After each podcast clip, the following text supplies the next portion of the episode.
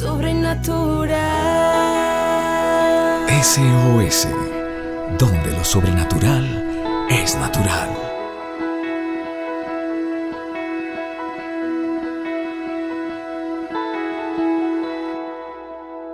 Familia de fe, buenos días, buenos días, saludándote y esperando que Dios te siga dando salud robusta, que Dios pueda darte vida a tu vida en esta tierra y que podamos seguir viendo la benevolencia de Jehová.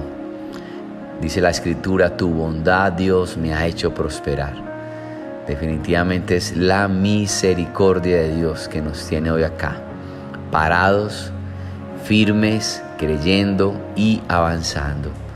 Siempre es un gran placer, familia de fe, compartir estos minutos preciosos en este día para aprender un principio de la palabra de Dios. Tenemos que ser eternos estudiantes, porque el que siempre está estudiando, siempre está aprendiendo. Y hay una escritura en Mateo 6, cuando Jesús mismo está enseñándonos algo muy importante. Cuando dice la escritura, cuídense de no hacer sus obras de justicia delante de la gente para llamar la atención. Si actúan así, su Padre que está en el cielo no les dará ninguna recompensa.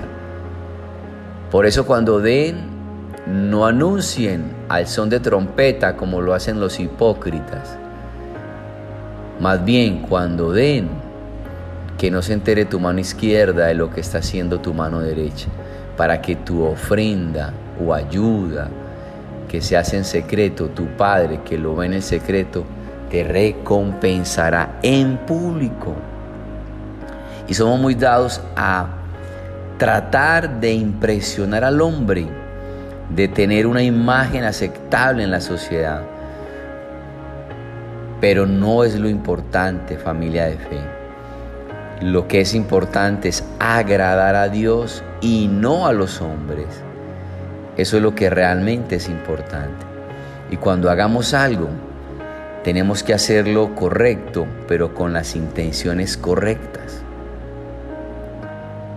Dar prioridad a las cosas eternas, no a las temporales. El reino de Dios, familia de fe, es lo primordial. Y tienes que buscarlo en primer lugar. No abandones tus convicciones, no te salgas del camino estrecho. Obedece a Dios, es el único fundamento seguro para la vida. Es lo único realmente seguro en esta tierra.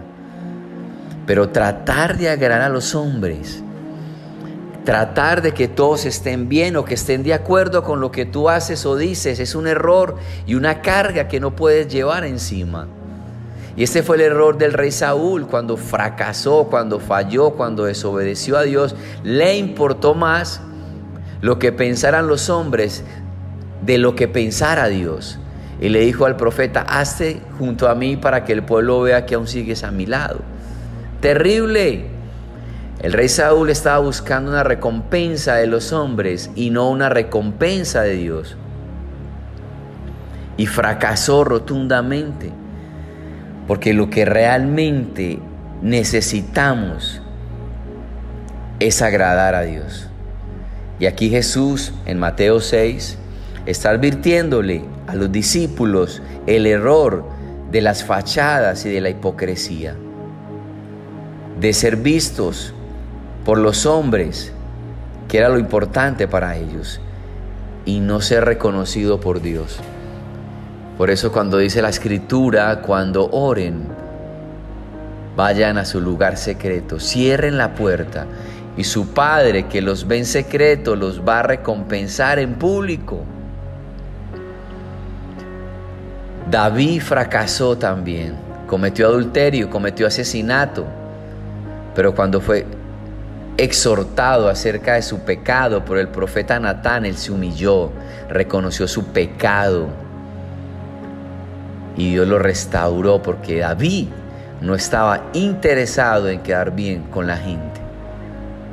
Él estaba interesado en quedar bien con Dios. Y al humillarse, arrepentirse, Dios lo levantó y terminó la carrera, siendo considerado uno de los mejores reyes de Israel. No es que no vamos a pecar o a fallar, lo que no soporta Jesús es la hipocresía y la fachada de tratar de mostrar de que estamos bien cuando estamos mal con Dios. Hoy